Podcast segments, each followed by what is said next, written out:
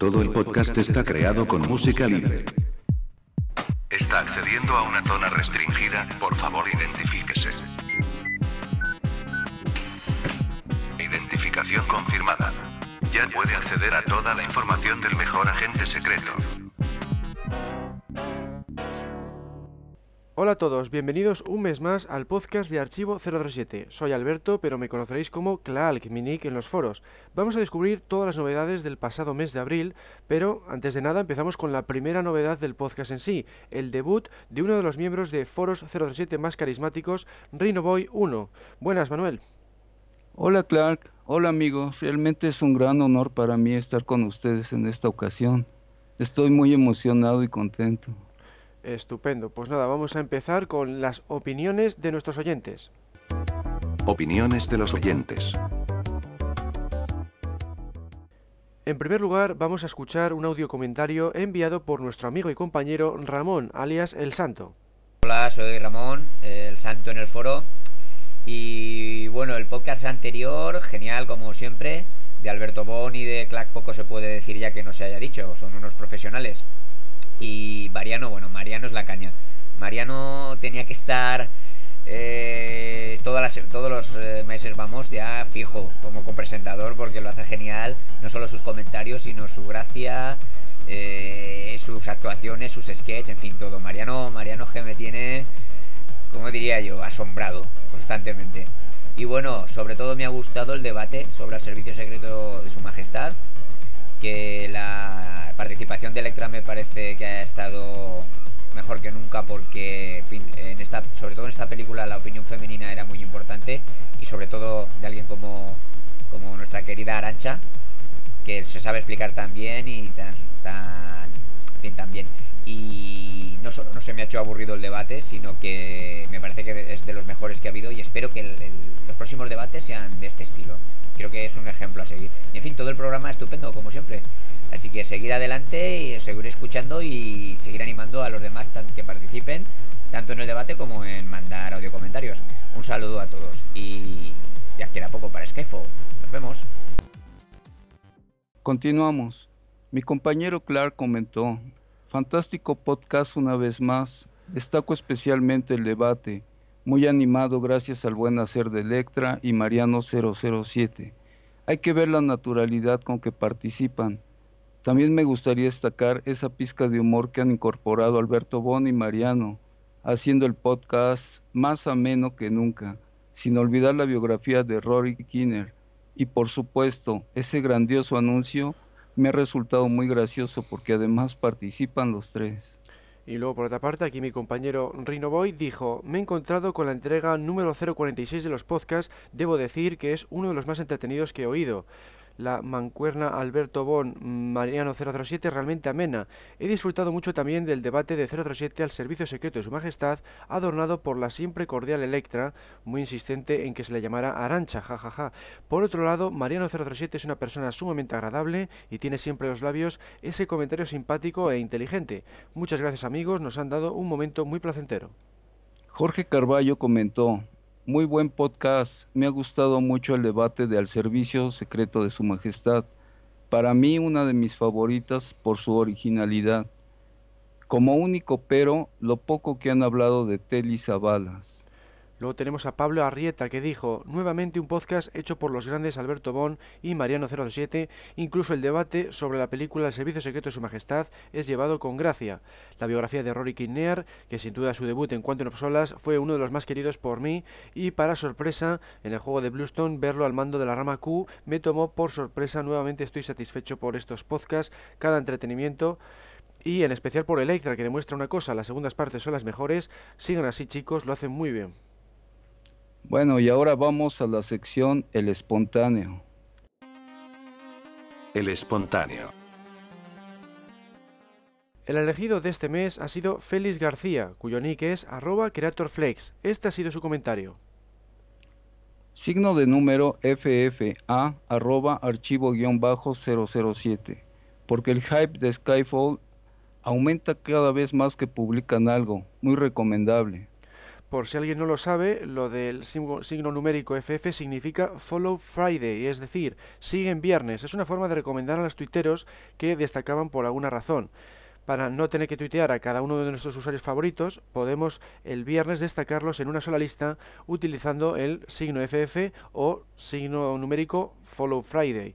Entonces, gracias Félix por este apoyo, por recomendarnos a todo el mundo y esperamos que el resto de gente siga tu ejemplo y participe, al igual que, tú, en, Twitter. Y bueno, también estamos en Facebook y en Google Plus. Eh, y ahora seguimos con el podcast. Ha seleccionado las noticias del mes. Desde el 24 de marzo hasta junio puedes disfrutar de Movies and Comics The Exhibition una exposición ubicada en el corte inglés de Xanadu, en Madrid, dedicada al cine fantástico y al mundo del cómic. Por nuestra parte destacamos la sección dedicada a James Bond, con réplicas de artículos, figuras de Corgi y la colección James Bond Cars, entre otros muchos productos. Yo creo que no debe perderse esta gran oportunidad. Tenemos hasta junio, bueno, la gente que vive en España para visitar esto. ¿Tú qué opinas, pues sí, es una oportunidad única porque exposiciones de James Bond hay muy poquitas en, España y encima esta está en Madrid y aquí tenemos muchos foreros de Madrid, pues deberían aprovechar esta, esta oportunidad de oro. Así es. Seguimos ahora con el novelista británico William Boyd, que escribirá una nueva novela de James Bond. De momento no se conoce su título, solo mm. que estará ambientada en los años 60, con un agente de 45 años y que aparecerá a finales de 2013. Pues nada, es una estupenda noticia que, sigan el tema de las novelas después del éxito de Carta Blanca y lo que me ha sorprendido aquí es que vuelvan otra vez a los 60. La otra estaba ambientada en la actualidad y gustó mucho. No sé por qué han retrocedido a los 60. ¿A ti qué te parece?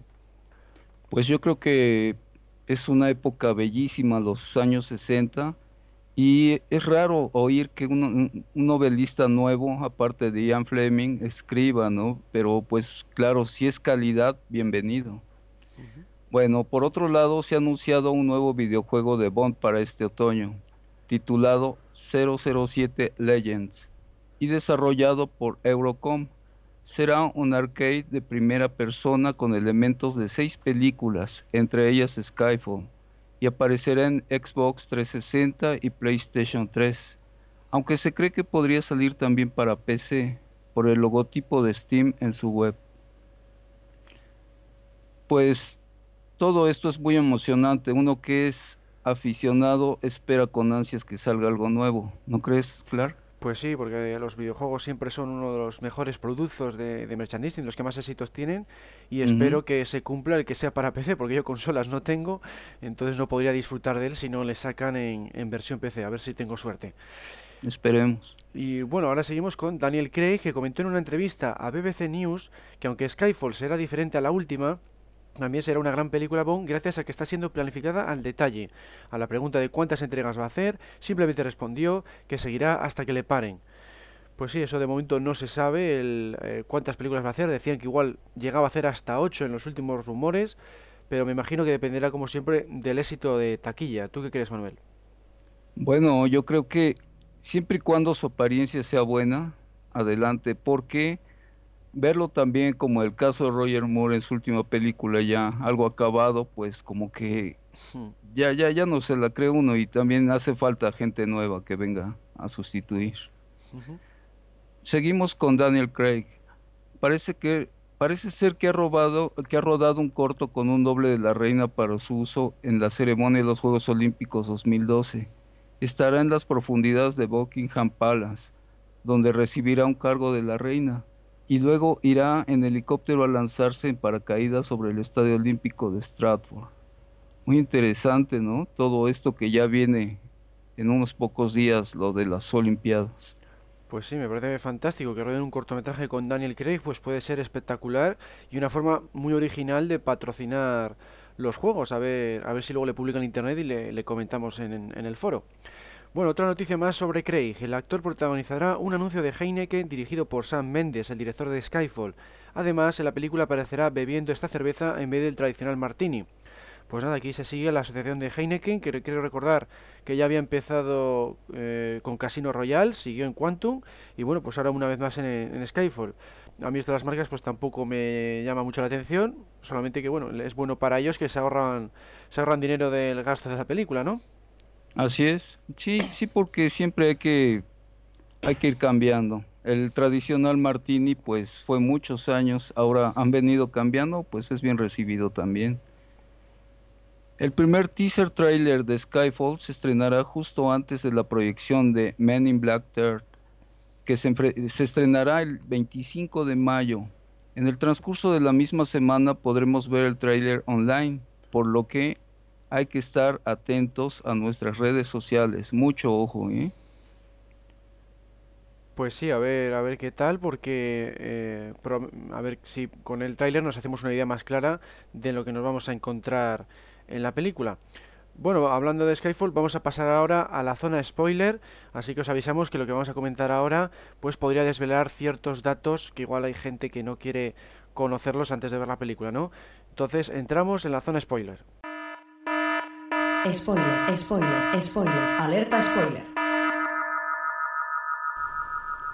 Javier Bardem ha confirmado que su personaje se llamará Raúl Silva, mientras que Ralph Fiennes será Mallory, el jefe de M. Pues a mí me ha resultado curioso de esta noticia que Ralph Fiennes, que todos pensábamos que iba a hacer de malo, pues parece ser que va a ser de jefe de M. Entonces, en principio, podría ser uno de los buenos, ¿no, Manuel? Sí, así es. La verdad no sé quién decidirá este, este cambio de, de, pues, de decisiones, ¿no? Porque pues ya se tenía todo planeado así como lo planteas tú. Pero para mí es una garantía ver a Javier Bardem es, un gran actor y también vamos a verlo, a ver qué tal se desempeña. Por otro lado, la actriz Tonia Sotiropoulos ha confirmado su presencia en Skyfall a través de Facebook, indicando que irá a Turquía. Aparecerá en la secuencia inicial de Estambul, donde 007 se infiltra haciéndose pasar por muerto, lo que nos recuerda el film You Only Live Twice. Pues confirmado esto, también veremos qué tal aprovecha esta gran oportunidad de esta actriz. ¿Tú qué, opinas, Clark? Pues sí, es una buena noticia el que, haya eso, actrices siempre nuevas y, bueno, pues resulta curioso que hagan ese guiño a, solo se vio dos veces con un 007 haciéndose pasar por muerto. Puede estar bastante original y sobre todo espero que haya acciones raudales, ¿no? que es el, sello de la franquicia. Y bueno, ahora salimos ya de la zona spoiler. Este mes la verdad es que no ha habido muchas más noticias relacionadas con Skyfall. Entonces vamos a pasar ahora a la noticia del mes. La noticia del mes. Se ha confirmado que tendremos Bond 24 para 2014, según ha declarado Rory Brewer, el presidente de Sony, en el evento CinemaCon de Las Vegas. Es todo un honor para nosotros contar con él en este podcast para hablarnos sobre este proyecto. Bienvenido, señor Brewer. Buenas a todos, Spanish amigos. ¿Ya habéis comprado merchandising de Skyfall? Pues la verdad, la verdad es que no, es un, es un poco pronto todavía, ¿no? ¿Pronto?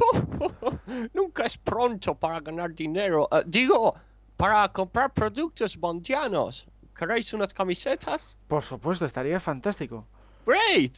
Pues enseguida os transmito un pedido a 100 dólares la Unity. Pero 100 dólares es un poco caro, ¿no? ¿Caro, you say? Pues verás cuando se estrene la peli. Sacaré llaveros a 200 dólares. Pero eso es una barbaridad, un llavero a 200 dólares. Empiezo a pensar que usted no es el presidente de Sony, ¿eh? Ah, no. A que subo el precio de los DVDs a 50 dólares. Venga ya, hombre, no te lo crees ni tú. ¿Cómo vas a, cambiar ahora mismo el precio de los DVDs? Mira, voy a entrar ahora mismo en la página porque no, no me lo creo. A ver si lo cambia. Go, go, go. Ahora, mismo estoy aplicando el cambio, stupid freak. Pues no me lo creo, ¿eh? Estoy entrando ahora mismo y... ¡Ostras! Es verdad, todas las pelis nuevas están ahora a 50 dólares. I'm the fucking machine on the world. eh, espera, espera un momento. Esa frase me suena. El otro día en el telediario dijeron, dijeron que ese era un pirata que se llamaba Thunder X. Oh shit, me has pillado. Dijeron que si notábamos algo raro en alguna web bastaba con teclar un comando. Voy a ver si funciona. Oh my god, fucking shit. Me ha rastreado, ahora sabe mi dirección. Así es, prepárate porque de un momento a otro los SWAT van a hacerte una visita, campeón. ¡Oh, ven, no! ¡No! ¡Me vengaré de archivo 007! ¡Lo juro por Linux! Bueno, pues saluda a nuestra parte Nick Nack porque vas a estar en la cárcel con él. Seguimos con el podcast. Atención todo mundo, pasen y vean algo inédito, una exclusiva con mayúsculas. Bueno, ¿y de, de qué se trata? El primer teaser trailer de Skyfall, la nueva película de James Bond. Venga ya, hombre, no te lo crees ni tú. Que sí, en serio, págame 3 euros y descúbrelo. Que no, que no me lo creo, no puede ser. Pero ¿cómo puedes estar tan seguro? Porque si ya hubiera salido, me habría enterado de ello en archivo007.com. No lo olvides, entra en www.archivo007.com, la mejor web del mejor agente secreto. Entre las muchas novedades de este mes se encuentra el nuevo podcast temático, producido por mi compañero Clark. Es el número 29 en el que realiza un recorrido por los candidatos Bond. ¿No es así? Pues sí, he partido del fantástico artículo que escribió Eduardo Jiménez, al que conoceréis como Eduardo en el foro, y eh, lo que consiste es en echar un vistazo a los actores, los modelos, cualquier mm, persona que haya podido sonar como posible candidato Bond a lo largo de los 50 años de la franquicia, ¿no? Entonces hablo un poquitín de, cada uno, las películas que han hecho, eh, se han participado en casting, se han firmado el contrato, que alguno llegó a firmarle y luego se acaba cancelando. Pues eso, un compendio de todos los nombres. Pues por ejemplo ahí tenemos a Cliff Owen, que en tiempos de, de elegir a Daniel Craig era uno de los principales candidatos. O por ejemplo el, el hijo de Roger Moore, que se llegó a mencionar como posible sustituto de Dalton. O sea, hay una cantidad de nombres enormes, un programa bastante completo. Y bueno, en resumen, pues eh, creo que es un podcast muy recomendable para cualquier fan. Definitivamente. Se han publicado dos nuevos cómics, el número 45 de Zigzag titulado Grito de Libertad y la adaptación de la película Octopussy. Y por último, hemos añadido en el menú superior Media, Audio, Miscelánea, un especial sobre 007 que se emitió en Onda Cero León. Esto ha sido gracias a Gonzalo González. Vamos a seguir ahora con la biografía del mes. Biografía del mes. Como en los últimos programas, vamos a continuar descubriendo las biografías de algunos de los miembros del equipo y del reparto de Skyfall. Para este mes de abril hemos escogido a Ben Whishaw, el nuevo Q. John Benjamin Whishaw, más conocido como Ben Whishaw, nació en Bedfordshire, Inglaterra, el 14 de octubre de 1980. Era hijo de Josie Whishaw, un técnico en computación, y Linda Whishaw, una cosmetóloga. Tenía un hermano gemelo llamado James. Ya desde muy joven se interesó por la interpretación. Perteneció al club teatral juvenil Bancroft Players. Aparte del teatro, también se dedicó a los cortometrajes. Por ejemplo, encarnó al protagonista de If This Is a Man, basado en un libro escrito por un superviviente del campo de concentración nazi de Auschwitz. Las críticas hacia su trabajo no pudieron ser más halagadoras. Tal es así que decidió inscribirse en la Real Academia de Artes Dramáticas, la mayor institución británica de la materia, donde entre otros estudiaron Roger Moore, Judi Dench o Ralph Fiennes. En 2001 fue nombrado el novato más prometedor en la ceremonia de cine independiente británico por su papel en My Brother Tom. En este drama encarnó al protagonista, un chaval acosado sexualmente por su padre. Whishaw, nada más graduarse en el año 2004, se convirtió en uno de los actores más jóvenes en interpretar a Hamlet en el teatro. Las críticas volvieron a ser sensacionales. Los medios le consideraron el nuevo Laurence Oliver. Su primera película con cierto renombre a escala internacional fue Layer Cake, Crimen Organizado, protagonizada por Daniel Craig y estrenada en 2004. Al año siguiente se le pudo ver en seis episodios de la serie Nathan Barley, emitida únicamente en el Reino Unido. También en 2005 apareció en Stoned, la película biográfica sobre el cofundador de los Rolling Stones. Ben interpretó a Keith Richards. En 2006, Whishaw obtuvo su primer papel protagonista en una película de distribución mundial, El perfume, historia de un asesino. Su interpretación de ese criminal obsesionado por las fragancias fue nuevamente aplaudida por los críticos. Durante el casting tuvo que vérselas ni más ni menos que con Leonardo DiCaprio y Orlando Bloom. En 2007 apareció en I Am Not There, dando vida al cantante Bob Dylan, y en 2008 se le vio en la serie Presunto Culpable. Entre sus últimas producciones cinematográficas se encuentran Retorno a Brighthead, Bright Star y The Tempest. En el ámbito televisivo apareció en la miniserie The Hour, que obtuvo tres nominaciones a los Globos de Oro. Este año le veremos en la nueva película de los hermanos Wachowski, Cloud Atlas, en cuyo reparto se encuentran caras tan conocidas como Tom Hanks o Halle Berry, y en la nueva película de James Bond Skyfall, donde interpretará a Q, el mítico inventor de gadgets. En lo personal, Wishow disfruta de la música, el baile, las artes visuales y los viajes. También le gusta leer, pintar y la jardinería. Su actor favorito es James Stewart, mientras que su película predilecta es Vértigo, de 1958. Es un gran amigo de Matthew Goat, con quien trabajó en Retorno a Brighthead. Vive en Londres y tomó a su cargo a dos gatos callejeros de su vecindario. Desde Archivo 007 queremos dedicar este podcast 047 a Ben Whishaw. Esperamos que consiga tan buenas críticas como ha cosechado hasta ahora cuando interprete a Q en Skyfall. Vista su carrera, de seguro que cumple con las expectativas de tan legendario papel. Aviso, peligro inminente. El debate comenzará en 3, 2, 1. Este mes le toca el turno a la séptima película, Diamantes para la Eternidad, Diamonds Are Forever, estrenada en 1971. Supuso la despedida de Sean Connery de la franquicia oficial, porque luego, fuera de, de lo que es la franquicia oficial, regresó en Nunca Digas Nunca Jamás en 1983 y fue eh, Diamantes Paternidad la más taquillera en Estados Unidos hasta ese momento. Por el contrario, en términos generales, es una de las peor valoradas por los fans. ¿Por qué? Por, su, por un lado, por sus elevadas dosis de humor, que, mm, tiene bastante, y luego también por sus excesos de fantasía. Entonces, mm, vamos a hablar un poquitín de esta película, con, eh, empezando con la habitual ronda de preguntas. ¿no? Para ti, Rino Boy, ¿qué es lo mejor del filme? Bueno, sin pensarlo dos veces, el regreso de Sean Connery, ya que después de On Her Majesty's Secret Service con George Lazenby, la situación de quién podría interpretar a Bond era muy incierta. Se pensó en otros actores como John Gavin o Robert Wagner, pero afortunadamente Connery regresó y pues todo mundo feliz. Era una gran expectativa por verlo.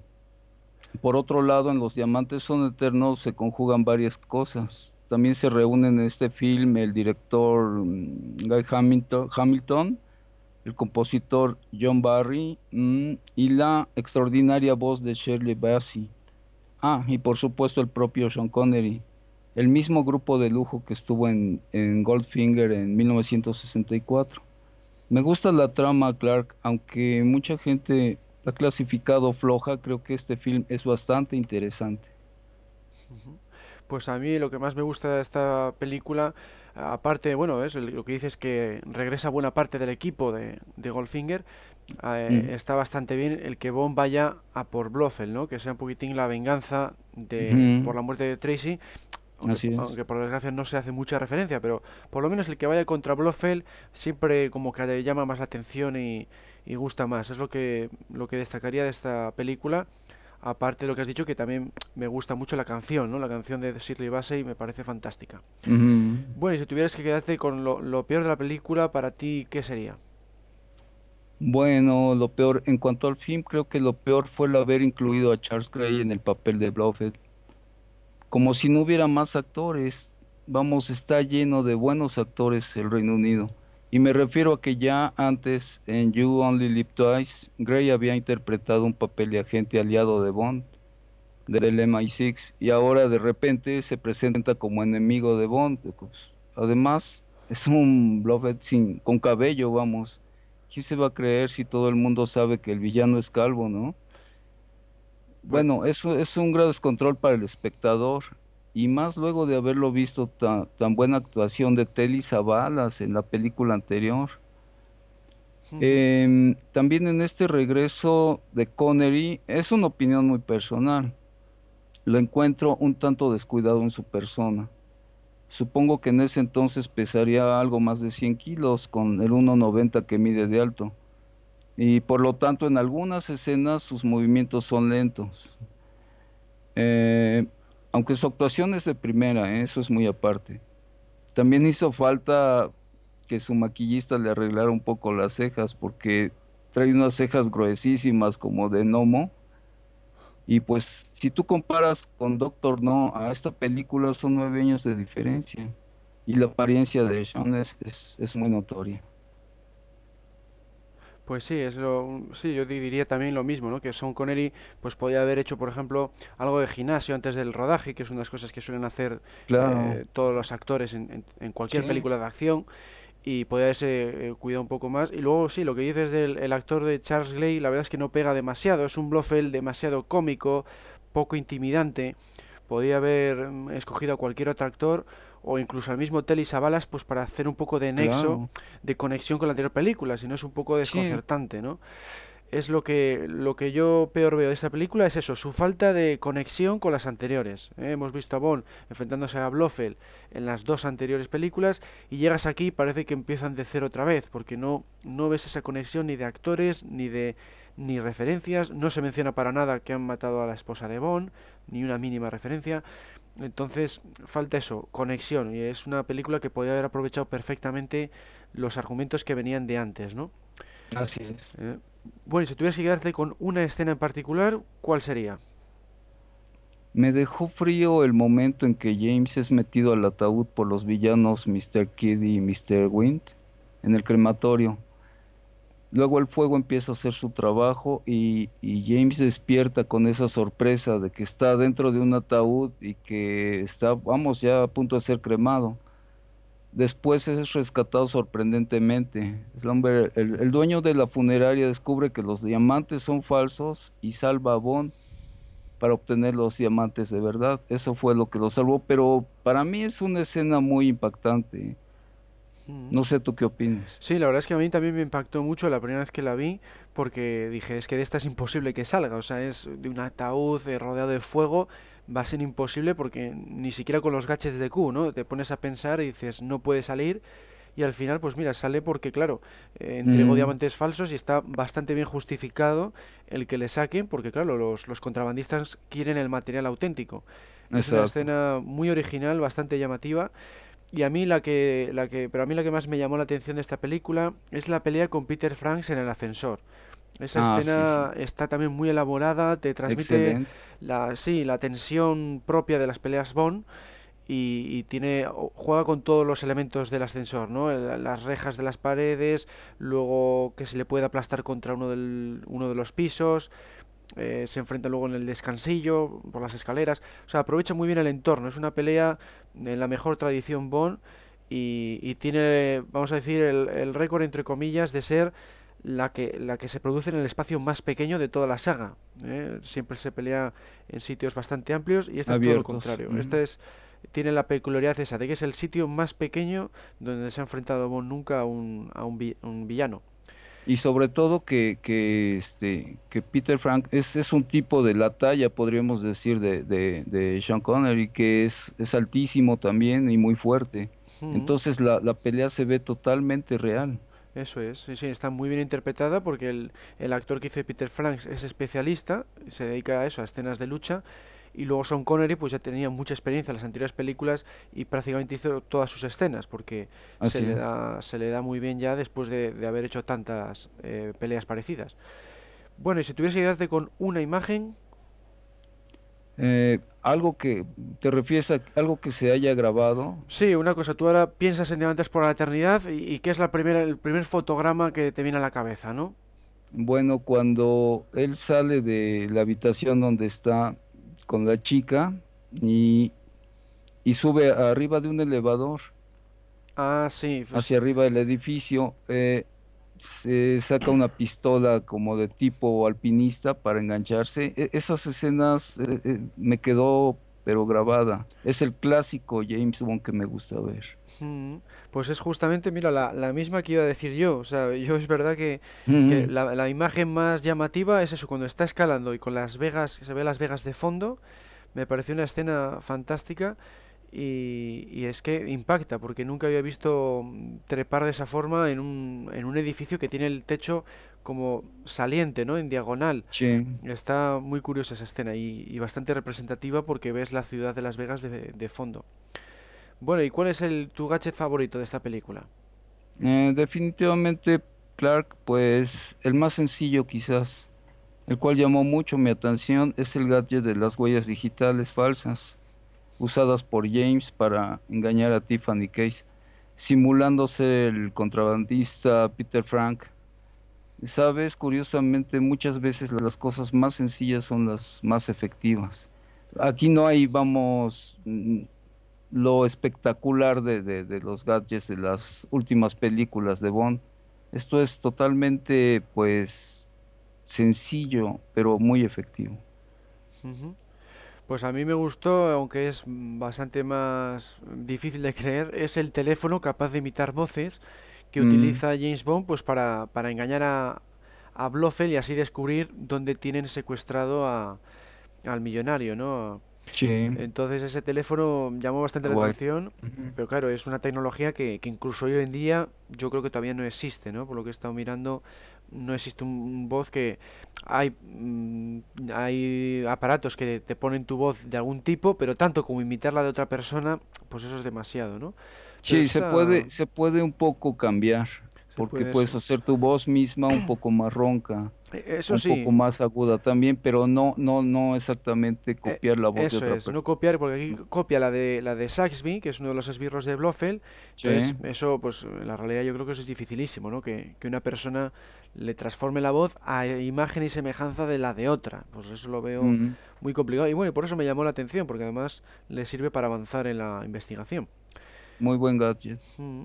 Y bueno, ¿y qué de todos los personajes que hay en esta película, con cuál te quedas? Bueno, aquí te, te voy a sorprender porque fíjate que aún sobre la magnífica actuación de Sean Connery y las bellas Tiffany Case y la abundante Plenty, todavía me impactó más la presencia de los villanos Mr. Kid y Mr. Wind. Es para mí un gran choque, este par de personajes, no sé si homosexuales, pero Sí, en, unos, en principio unos sí, es lo que, tremendos sí, lo los cuales siempre, sí, siempre nos tienen eh, en la orilla de la butaca esperando cualquier cosa. Y son capaces de todo y lo hacen con una gran frialdad y profesionalismo.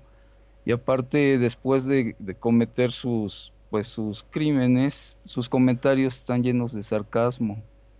Y eso causa tensión en, en el espectador. Es más, hasta el mismo final de ambos es portentoso. Mm. Pues sí, yo también había pensado en, en Mr. Kid y Mr. Wind porque es que es lo que más, de los personajes que más me llamaron la atención de esta película. Es la primera vez que vemos a, a dos esbirros trabajando codo con codo. Normalmente es un único esbirro fuerte, es lo que más suele ocurrir en la saga.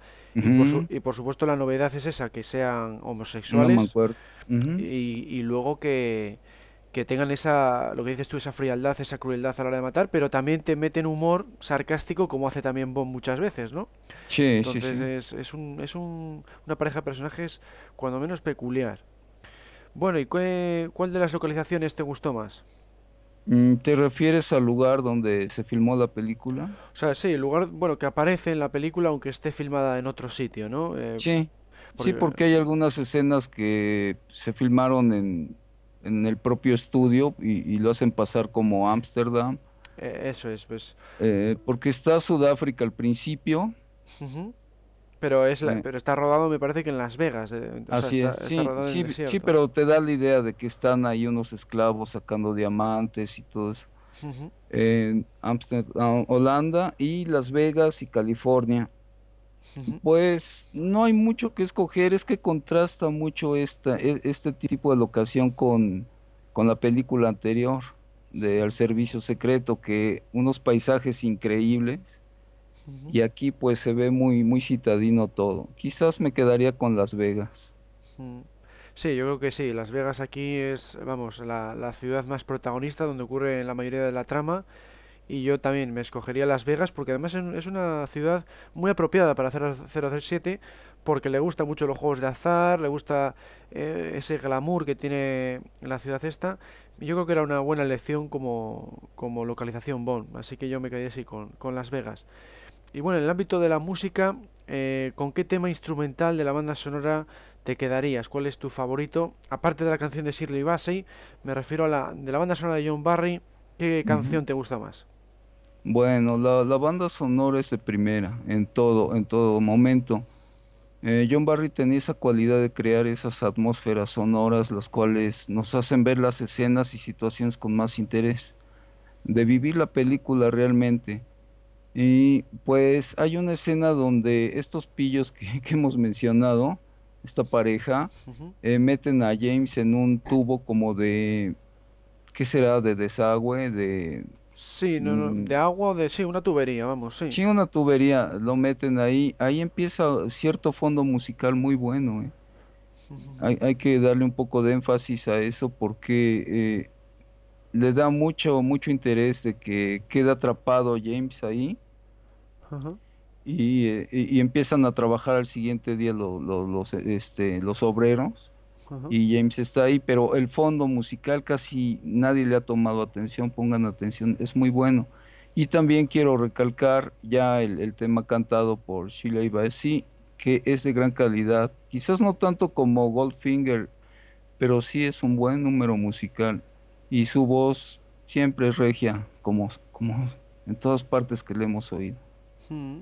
Sí, la verdad es que la canción esta de Diamonds Are Forever, pues para mí es de, de las favoritas de la saga, me gusta mucho. Igual eso, no llega igual al nivel de Goldfinger, que es todavía más apoteósica, pero me gustó Mm. porque tiene ese estilo de los 70, de, te, te están dando ya paso a, a los 70, ¿no? Es la primera película de esta década y en ese sentido cumple, cumple con el cometido de, de actualizar a la saga, ¿no? En su, en su contexto. Y bueno, en cuanto a temas instrumentales, a mí me gusta mucho el que suena durante la persecución del buggy lunar. Es una canción Ah, bastante sí. trepidante, eh, tiene toda la esencia de John Barry y, y transmite muy bien lo que es una persecución, ¿no? La rapidez, la velocidad, el, el riesgo. Es una y además tiene ese toque de, de que recuerda un poquitín al espacio, ¿no? Recuerda a la luna, la NASA, esas temáticas que están ahí de fondo relacionadas con, con la astronomía, pues lo sabe cazar perfectamente John Barry con esos sonidos. Así es, un- vehículo lunar todoterreno, ¿no? Que, que no pueden, que eso no es, pueden sí. darle alcance. No pueden Sí, detenerlo porque está preparado pues para todo tipo de terrenos porque se supone que es para ir a la luna. Entonces, si puedes conducirlo por la luna, pues en el desierto de Las Vegas todavía mejor. sí. Entonces Sí, es no, la- música idea. está hecha tal para la escena, ¿eh? Está, Muy está muy, muy bien Mm. lograda. Y bueno, ahora vamos a hablar de algún aspecto más concreto eh, de esta cinta. Lo que más eh, llama la atención es que Blofeld pues posea varios dobles creados con cirugía estética y que es algo que bueno que luego se utilizó otra vez en Muere otro día. ¿Qué te parece a ti el tema este de los dobles de Blofeld?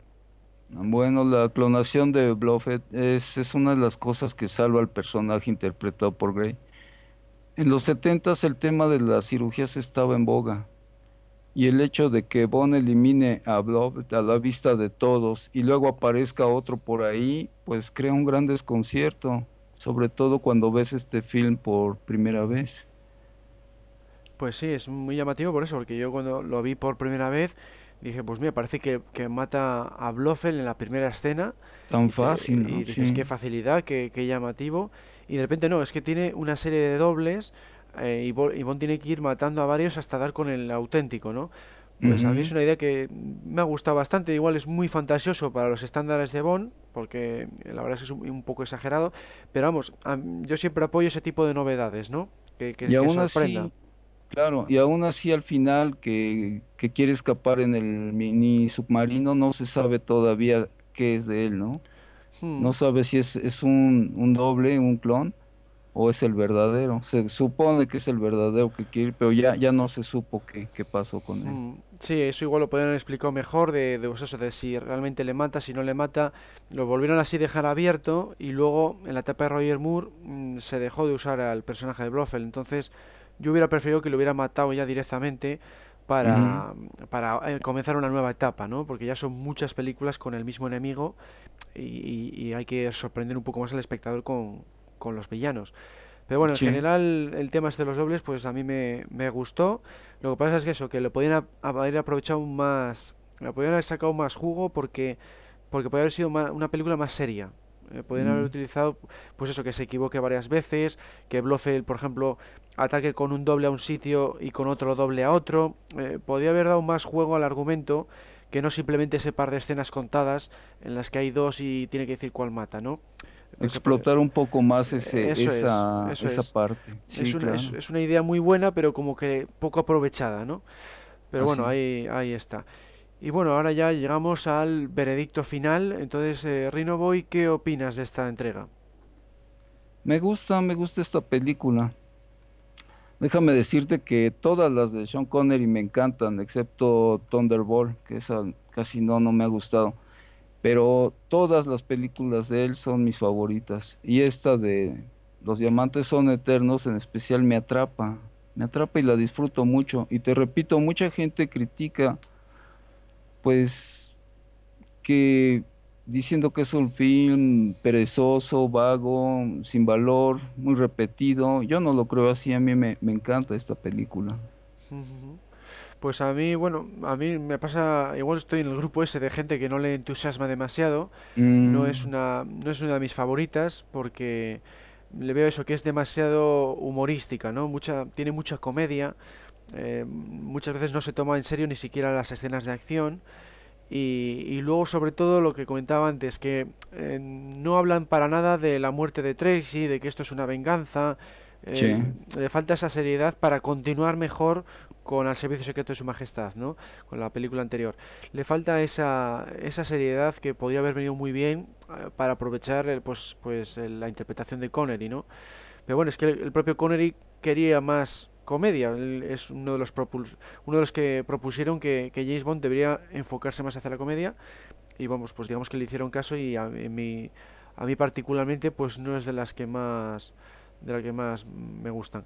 Y bueno, y yo si como, ah, sí, perdón que te interrumpa, yo como que veo que querían en ese tiempo hacer como que se olvidara la etapa de, de George Lazenby, como que querían no tomar nada de la película anterior, no seguir una secuencia que tú mencionas, como que diciendo aquí está el regreso de, de Connery y vamos, vamos con otra historia.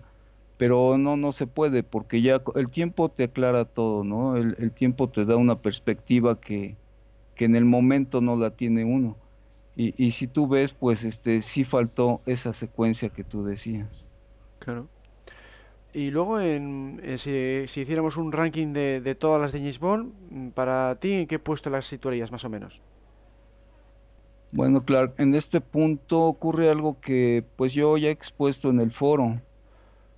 El hecho de que Sean Connery sea, a mi juicio, el mejor Bond de la historia, no quiere decir que él haya hecho los mejores films de la saga. No sé si me explique. Sí, sí, que te gusta mucho su Sí, interpretación, pero igual no tiene las películas acordes a su nivel, o... así es. El actor interpreta lo que le, le dan, el, el guion que le dan, eh, los efectos que le dan, los, este, los lugares, mm, los compañeros, todo. Él, él hace su trabajo. Pero imagínate a Connery haciendo, por ejemplo, Octopussy, GoldenEye, License to Kill o Casino Royale, películas así de más impacto, con más presupuesto, pues hubiera sido un estruendo increíble. Por lo tanto, del 1 al 22, yo creo que Diamonds Are Forever es este, ocupa el lugar 10. al ¿Tú qué 10. lugar le das? Yo en lugar mío le pondría el 20 de las 22, Oh, porque ya digo que a mí me decepcionó mucho esta película. Es que me esperaba, como era la última de, de Connery, pues digo, sí, habrán sí. hecho un peliculón para, para despedirle por todo lo alto. Y luego te encuentras, pues eso, efectos especiales mm, pues son también muy pobres. La acción, eh, pues tiene eso, igual mucho humor durante las escenas de acción. Eh, Luego aparece Blofeld disfrazado de mujer. Eh, tiene muchos detalles que, que a mí no me, no me hicieron mucha gracia, la verdad. Entonces, pero un, número 20 sí es muy castigado, ¿no? Sí, sí queda en, sí, al sí, final no, de es la, de la que formación. de, la, de las últimas, pues sí, porque luego ya en el 21 y 22 lo, lo que llama mucho la atención, pero en mi caso es así. Y a la 21 y 22 es Casino Royale y Quantum of Solace. O sea que Oh, ese es mi, mi orden de, de las películas. Pues eso, porque, porque Diamantes pues no, no destaca en nada, o sea, no tiene una... no te entusiasma. No me entusiasma, vamos. A mí personalmente cuando, cuando me pongo a ver las películas es las que menos me apetece ver. O sea, las vuelvo a Mm. ver porque disfruto de eso, de, del personaje, de, de los argumentos y demás. Pero mm, esta no, quitando la canción de Shirley Bassey, que esa es verdad que me gusta muchísimo, la he escuchado Excelente. montones de veces, la canción de Shirley Bassey. La banda sonora de John Barry también la he escuchado mucho. O sea, Sí. está dentro que está bastante bien. Pero luego eso, lo que es el argumento de la película, pues mm, me, me, esperaba algo más serio. Después de haber visto la de Lazemi, me esperaba algo, pues va Bond a vengarse, eh, tiene que matar a Blofeld ya de una vez por todas. Y claro, ponen pues eso a Trace, a, a Tiffany Case, pues que es una chica Bond que es así un poco torpe, mm, se equivoca mucho, no la ayuda demasiado. Tiene ese y luego efectos especiales, pues se ven unas explosiones muy pobres cuando dispara el satélite, cuando dispara el satélite láser. Se ven explosiones los muy efectos pequeñas, son muy, muy primitivos. Es que no sé por qué igual redujeron el presupuesto en efectos, lo que sea, pero en esta vez se notan mucho los efectos en comparación con otras veces. Y ahora eso que, que, comentas de, de, que quizás por ser la última película de él, hmm. eh, eso también lo he notado, por ejemplo, con Roger Moore cuando hizo Panorama para Matar, ya, ya había estado en la, en, pues, en el papel ya más de 10 años. Entonces ya se ve un, un, Roger Moore pues ya muy cansado, ya muy avejentado. También, sí. Ya también quizás no con ese entusiasmo, esa fuerza cuando empezó, por ejemplo, con Live and Die. Y, y, también en Pierce Brosnan, porque eh, cuando vi Otro Día para Morir o Muere Otro Día, como dicen ustedes, también ya se ve, se ve que ya está en otra etapa, ya no es, no es lo mismo, pero aún así son buenas películas porque tienen unos guiones excelentes. Simplemente el actor ya está como en otra etapa. Claro, ese es uno de los problemas también. Y bueno, yo es una de las cosas que tampoco me meto demasiado, ¿no? La edad de los actores lo intento dejar un poco al margen, intento creerme el personaje como si fuera joven, y entonces yo me centro sobre todo en las escenas en sí, ¿no? La, qué tal están las persecuciones, qué tal están las peleas, qué tal la trama. Y por ejemplo, mira, Panorama para Matar, pues independientemente de la edad de Roger Moore, también la considero bastante floja porque mm, le falta eso, algo que llame la atención, una escena eh, extrema de, de, riesgo, le falta un poquitín la tensión que tienen otras igual.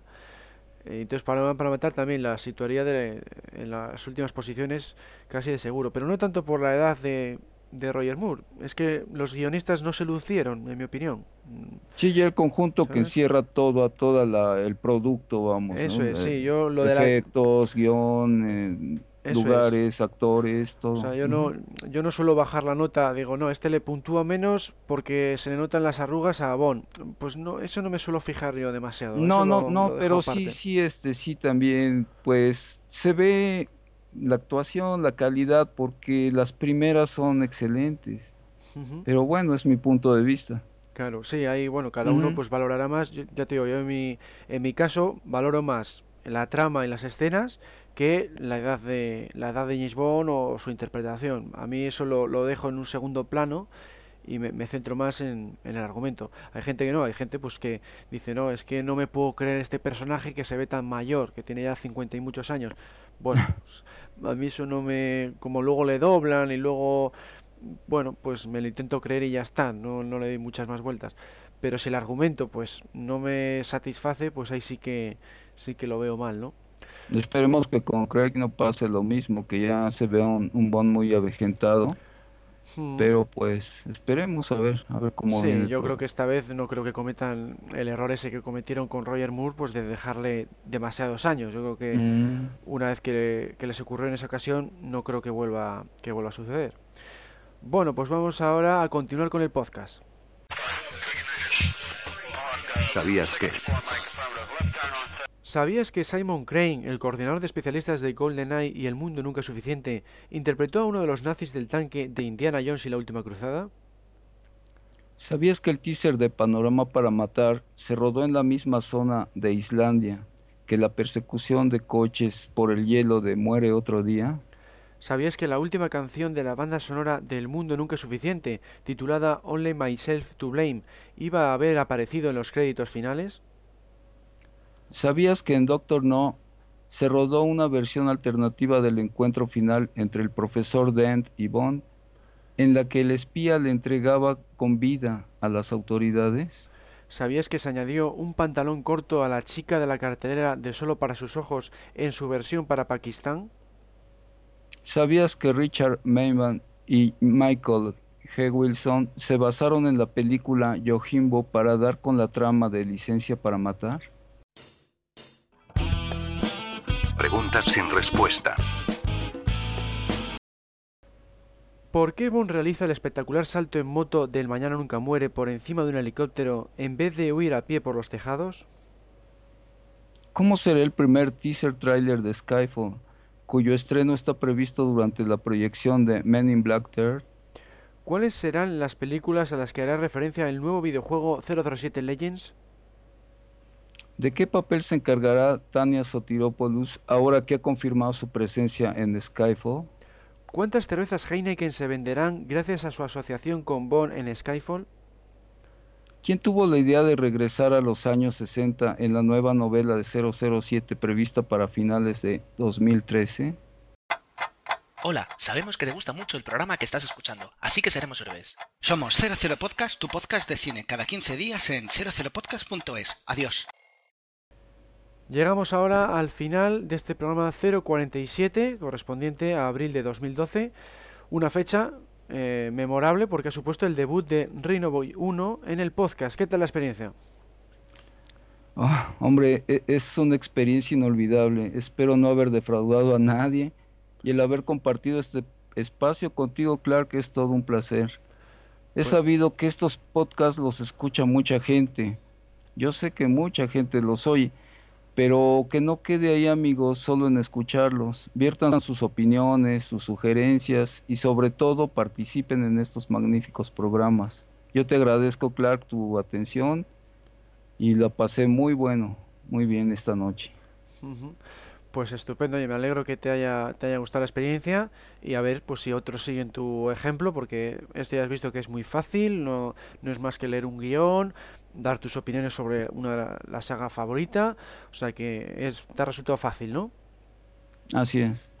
Eh, pues a ver si el resto de foreros se animan y, ya te con un micrófono y un programa gratuito que se llama Skype es lo único que hace falta para participar. Entonces, si alguno de vosotros se anima, se, nos puede mandar un correo a podcast.archivo027.com y nosotros haremos un hueco pues en el debate o como copresentador de cualquiera de los programas que van a venir después. Por ejemplo, en el del mes que viene, el de mayo, que eh, será presentado por Alberto Bon con todas las novedades, las noticias, los reportajes y todos los contenidos relacionados con el mundo de James Bond. Y hasta entonces, pues eh, esperamos que sigáis visitando nuestras páginas web, que es www.archivo007.com y luego nuestro foro, que es foros007 y la dirección es www.archivo007.com barra foros. También nos podemos encontrar, nos podéis encontrar en Facebook, Twitter y Google Plus. Un saludo a todos y hasta la próxima. Hasta la próxima. Cerrando sesión. Sesión cerrada. Que pase un buen día y tenga cuidado con Quantum. Está en todas las partes.